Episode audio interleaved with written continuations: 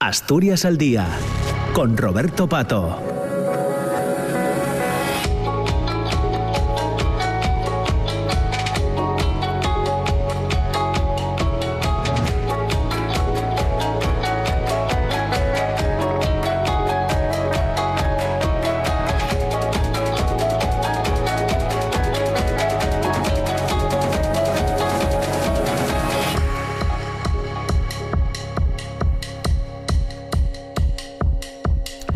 Son las 10 de la mañana y 7 minutos. Hemos escuchado ya el boletín de noticias, las noticias de las 10 de la mañana y retomamos ahora Asturias al día en su segunda parte que nos llevará hasta cerca de las 10 y media de la mañana. Ya sabéis que habitualmente en esta segunda parte eh, hacemos entrevistas, eh, planteamos conversaciones eh, con distintas personas desde distintos puntos de vista y, con, con y relacionadas con muchas actividades. Esta semana, por ejemplo, nos llamaba la atención alguno de los, de los datos que se daban en relación a cómo había sido esta, esta primavera, eh, estos últimos, estos últimos eh, meses, semanas, y eh, desde la Agencia Estatal de Meteorología hablaban precisamente eh, un balance de los meses primaverales a la vez que se ofrecía un avance de la predicción para el, verano. Y nos pareció una buena conversación para cerrar también la semana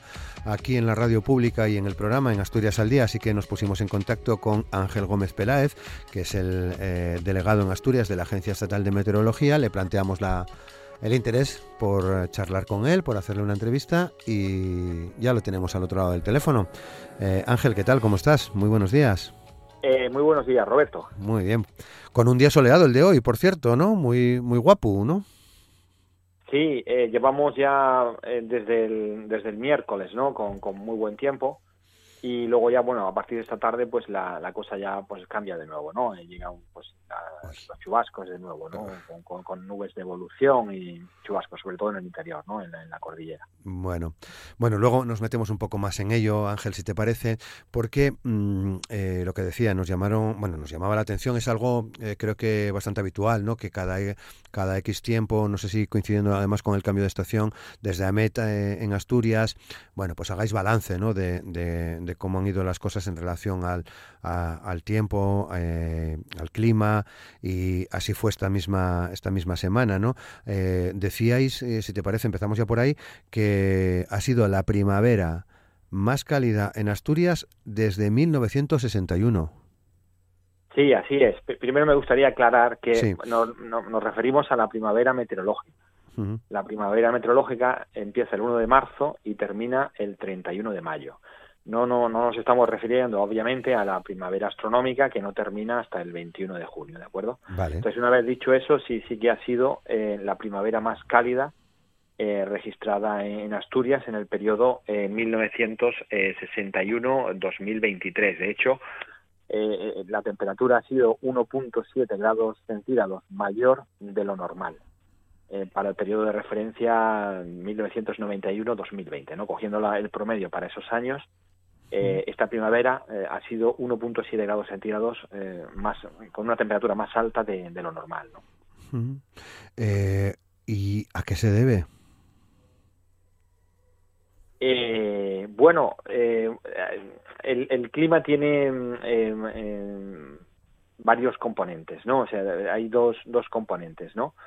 Es decir, eh, el tiempo meteorológico eh, no, es distinto, ¿no? De un año a otro, ¿no? Para una misma época del año, pues eh, es distinto, ¿no? Una vez de una mm. forma, otra vez de otra, es decir, tiene una componente aleatoria, ¿no?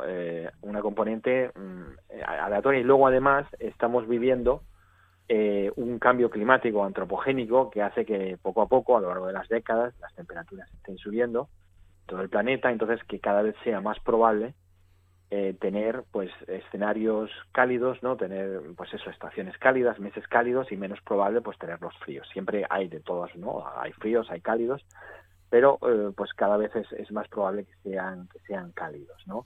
En este caso pues esta esta primavera sí que ha sido eh, cálida y, seca en, en, toda España, ¿no? Y, y bueno, pues básicamente pues se ha debido pues eso al eh, presencia mayor de lo habitual de anticiclones, eh, vientos de, componente sur, Entonces, bueno, pues aquí en Asturias, pues eh, esos son los la situación en la que en la que menos precipitación cae no siempre pues aquí para llover pues dentro de componente norte de componente eh, noroeste hace que, caiga más precipitación ¿no? en esta ocasión pues eh, la configuración eh, sinóptica meteorológica pues ha hecho bueno pues que, predomine el, el, tiempo cálido y soleado Claro. tiene, bueno, es, una, una, clara influencia del cambio climático. ¿no? no verlo así es no entender lo que está pasando con el, con el, con el clima, Ángel? Eh, sí, bueno, es lo que quería decir, ¿no? Es decir, eh, el cambio climático actúa a, escala temporal de, décadas, ¿no? De décadas. Entonces, podemos eh, tener un año extremadamente cálido y luego, pues, al siguiente que sea frío, ¿no? Es decir, que haya cambio climático no excluye que, pues, que aparezcan también años fríos o estaciones frías, ¿no? lo que hace el, cambio climático es aumentar eh, la probabilidad de tener eh, estaciones y años cálidos y que poco a poco la temperatura media que se va registrando pues eh, cada vez sea más elevada, ¿no? De hecho en Asturias pues ha habido en 60 años ha habido un incremento de 1.5 grados centígrados en la temperatura media de, anual de Asturias. Claro. Eh, Ángel, esto lo podemos poner en comparación con otras con otras comunidades, con otras zonas de, de España. Eh, mm, eh, ¿Es general ese, ese aumento que comentas? Sí, sí, por supuesto, es general. O sea, a nivel mundial, el aumento de temperatura es de aproximadamente 1.1, 1.2 grados centígrados. Pero eso también tiene en cuenta eh, todas las, todo el aire que hay encima del océano. La temperatura siempre la medimos a 1.5 metros sobre el nivel del suelo. Entonces, eh, también influye la, temperatura que hay sobre, sobre el océano, por eso sobre tierra el aumento de temperatura es, es mayor que sobre el océano, porque el océano eh, tiene una gran capacidad calorífica, es capaz de absorber mucha energía aumentando poco su temperatura, ¿no? Entonces, eh, pues eh, allí la, temperatura sobre el océano aumenta menos y sobre tierra eh, aumenta más, sobre todo en el interior de los continentes y sobre el Ártico, ¿no? El Ártico sí que está aumentando, pues ya 3-4 grados centígrados ha aumentado su temperatura promedio. Entonces, en España sí es general este aumento de temperatura, aproximadamente quizá un, un poquitín más incluso en, la zona sur de la península ibérica, pero mm. sí, sí es general. Claro. Eh, en, en, nuestro caso, en Asturias, el tener la cordillera cantábrica tan cerca del mar también influye, claro. Sí, el, clima de Asturias es, está muy condicionado, por supuesto, por la presencia del mar Cantábrico y por tener la, cordillera, ¿no? También cercana al mar. Es decir, el, el mar Cantábrico hace que, pues, que el clima sea oceánico, ¿no? Que que tengamos unas temperaturas eh, templadas, ¿no? Es decir, no hace ni mucho frío en, en invierno ni mucho calor en verano, ¿no? Como ocurre en el interior de los continentes, ¿no? En el interior del continente sí que el clima es mucho más extremo, ¿no? Eso por un lado, pues el, el, mar aporta mucha humedad, la, la, lluvia es abundante, ¿no? Aquí en Asturias, ¿no? Suelen ser unos, aproximadamente unos 1.200 litros por metro cuadrado anuales, ¿no? Y la presencia de la cordillera, pues contribuye a extraer el, el agua, ¿no? De, a, que se formen nubes y a, que precipite, ¿no? A que llueva, ¿no? Es decir, si tenemos viento de componente norte, este viento al entrar hacia tierra se ve obligado a ascender, el aire cuando asciende se enfría, al enfriarse se condensa el vapor de agua, se forman nubes y si estas gotas de agua crecen lo suficiente, pues llueve, ¿no? Es decir, en cierto modo las eh, la, la, cordillera lo que hace es eh, pues exprimir, eh, sacarle el agua al aire, ¿no? Y que caigas, pues, en el lado asturiano, ¿no? El lado asturiano, pues, mucho más verde, ¿no? Que, el lado leonés, porque normalmente predomina el, el viento de, componente norte, ¿no? Cuando tenemos viento de componente sur, que es menos frecuente, pues ocurre al contrario, ¿no? Donde caen las precipitaciones es en el lado leonés de la, de la cordillera y aquí en Asturias llueve menos. Lo que pasa es que esa situación es menos frecuente, ¿no? Es más frecuente la, la situación de, vientos de, componente norte, ¿no? Claro. Igual te lo comentaron más de una vez, Ángel, eh, eh, esto que se escucha muchas veces en la calle, que nosotros mismos decimos, ¿no? Al tercer día de lluvia, eh, cuando dejará de llover? en fin, qué pesadilla esto de, esto de la, de la lluvia. Sin embargo, con los datos que comentabais el otro día, si no me equivoco, eh, en esta primavera ha contado con un 56% menos de precipitación de lo normal.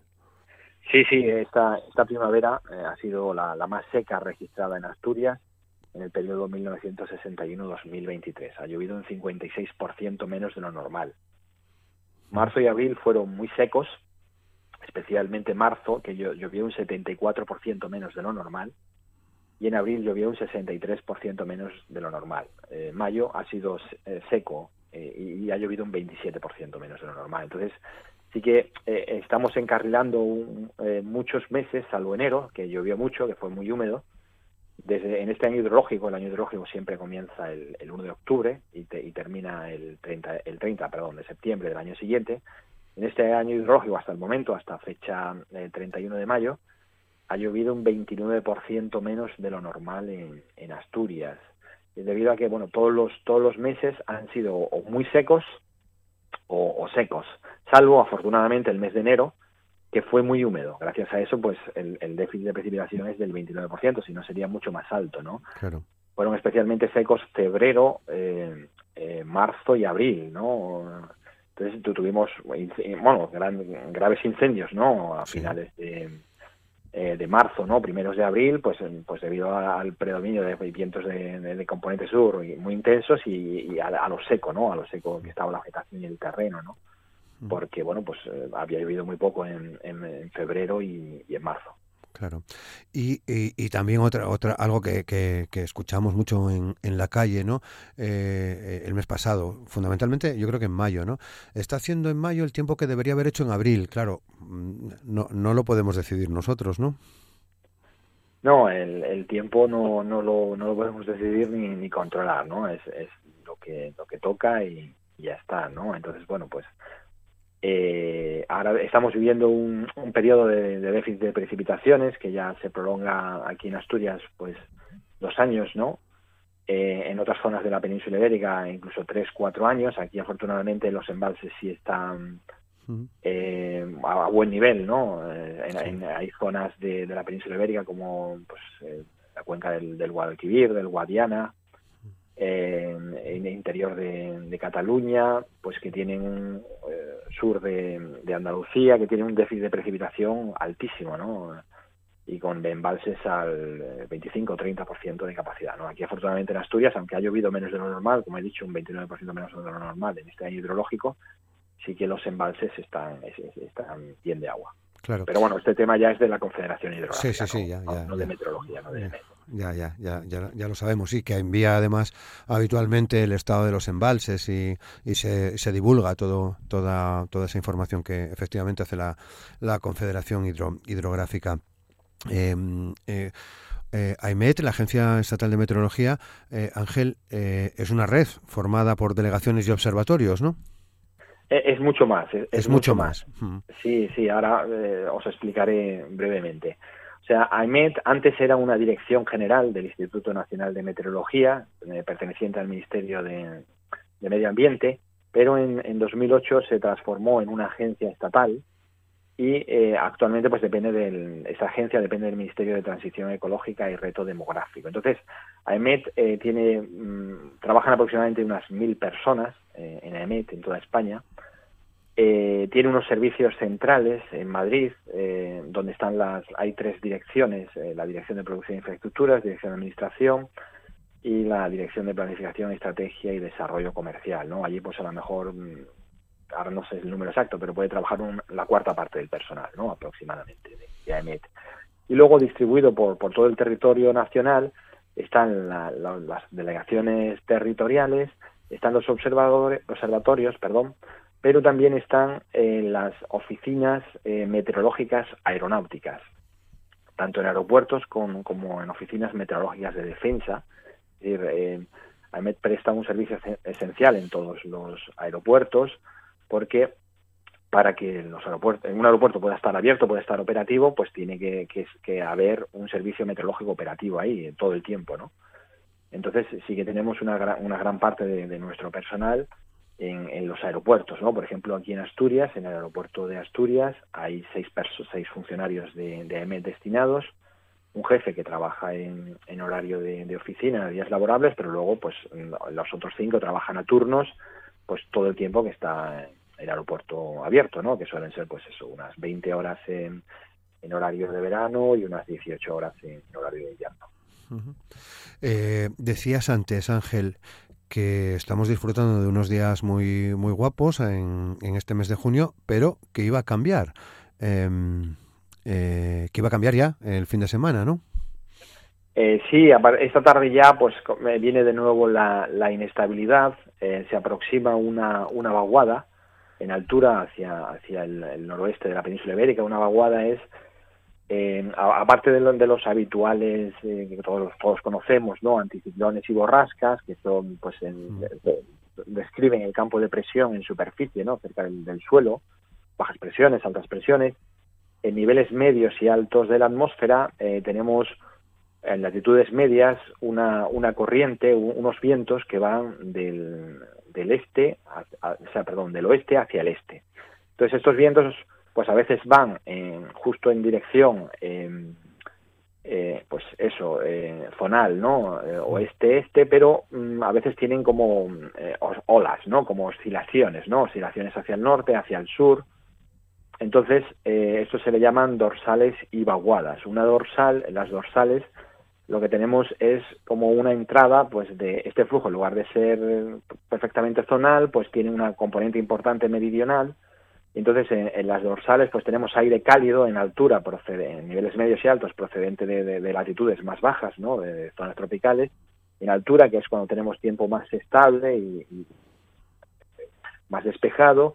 Y luego tenemos eh, cuando tenemos eh, este este viento este flujo zonal, pero con un valle, ¿no? En lugar de ser una como una especie de montaña, es como una especie de valle, una, una V, una, una vaguada, con, con, aire en altura frío, eh, pues eh, lo que tenemos es eh, inestabilidad y, mal tiempo, ¿no?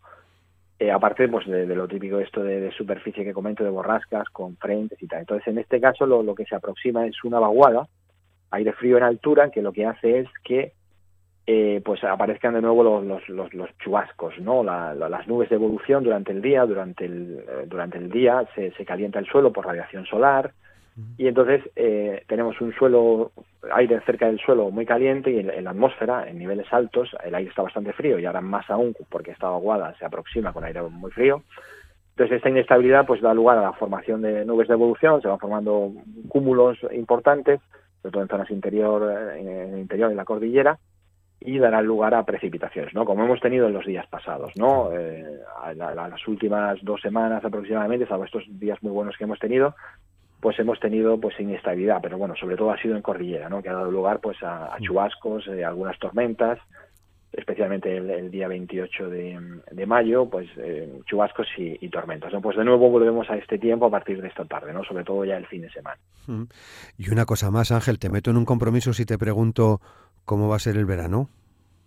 Eh, bueno, eh, el verano, eh, la, predicción meteorológica determinista solamente llega hasta mm, aproximadamente tres, cuatro, cinco días, ¿no? O sea, saber con exactitud el, tiempo que va a ser, ¿no? A partir de ese momento ya la predicción tiene que ser probabilista. ¿El, por qué? Bueno, porque la, atmósfera es un fluido, ¿no? es aire en movimiento, con una dinámica muy compleja, eh, son ecuaciones no lineales, son ecuaciones caóticas, entonces partiendo de un estado inicial, pequeños errores en el conocimiento de ese estado inicial se van amplificando conforme nos alejamos, conforme mm, queremos hacer el alcance de la predicción, ¿no? Queremos hacer una predicción a mayor largo plazo, ¿no? Entonces, este error va creciendo en el tiempo, entonces a partir del cuarto o quinto día ya la predicción tiene que ser probabilista, de esta forma podemos llegar hasta el día 15 aproximadamente, que lo que hacemos es pues ejecutar, eh, obtener 50, 51 predicciones diferentes, eh, ejecutar 51 veces el, modelo numérico de predicción de la atmósfera y hacer estadística con los resultados, ¿no? Eh, estas 51 veces se ejecuta con condiciones iniciales de la atmósfera ligeramente distintas, ¿no? Y luego, pues a partir del, del día 15, 20 ya es mucho más difícil, ¿no? Estos errores se amplifican mucho más, entonces ya lo que se hace es una predicción de, cómo va a ser el clima durante la estación, pero ya es una y se compara con el clima pues habitual, ¿no? Esta predicción es aún más, más como con más incertidumbre, ¿no? Entonces, lo que quiero decir es que el resultado son probabilidades, ¿no? Entonces voy a decir cuál es la predicción después de esta pequeña introducción que eh, un poco eh, confusa quizá o compleja, es, es, difícil de explicar, ¿no? Entonces, eh, quiero decir, como, vamos, como, como, como hemos calculado que va a ser el, el verano meteorológico, que el periodo que va es del 1 de junio hasta el 31 de mayo. Entonces, aquí en Asturias esperamos un 50% de probabilidad eh, de que eh, mm, tengamos un escenario cálido, es decir, que al final eh, el carácter del verano sea cálido. ¿no? Eso tiene un 50% de probabilidad. Qué bien. Un 30% de probabilidad de que el, escenario sea el normal y un 20% de probabilidad de que el escenario sea el frío. Es decir, lo más probable es que tengamos un verano cálido en Asturias, pero no se descartan los otros dos escenarios, el normal con un 30% de probabilidad y el frío con un 20% de probabilidad. Y en cuanto a la precipitación, en Asturias los tres escenarios son igualmente probables, 33% de probabilidad, tanto el, húmedo como el normal como el seco. En otras zonas de España no, no es así, ¿no? En otras zonas de España el escenario cálido es aún más probable, eh, por ejemplo en, las Islas Canarias y Baleares eh, tiene un 70% de probabilidad, y el escenario húmedo también es más probable en otras zonas de España. Aquí, sin embargo, eh, los escenarios son los que he comentado. Qué Bueno, pues eh, así llegamos al final. Eh, Ángel, te agradecemos mucho que hayas compartido estos minutos con nosotros para bueno hablar sobre, sobre vuestro trabajo en la, en la Agencia Estatal de Meteorología, en la delegación de, de Asturias, porque además ya, muy breve, es importante hacer divulgación también de todo esto, Ángel.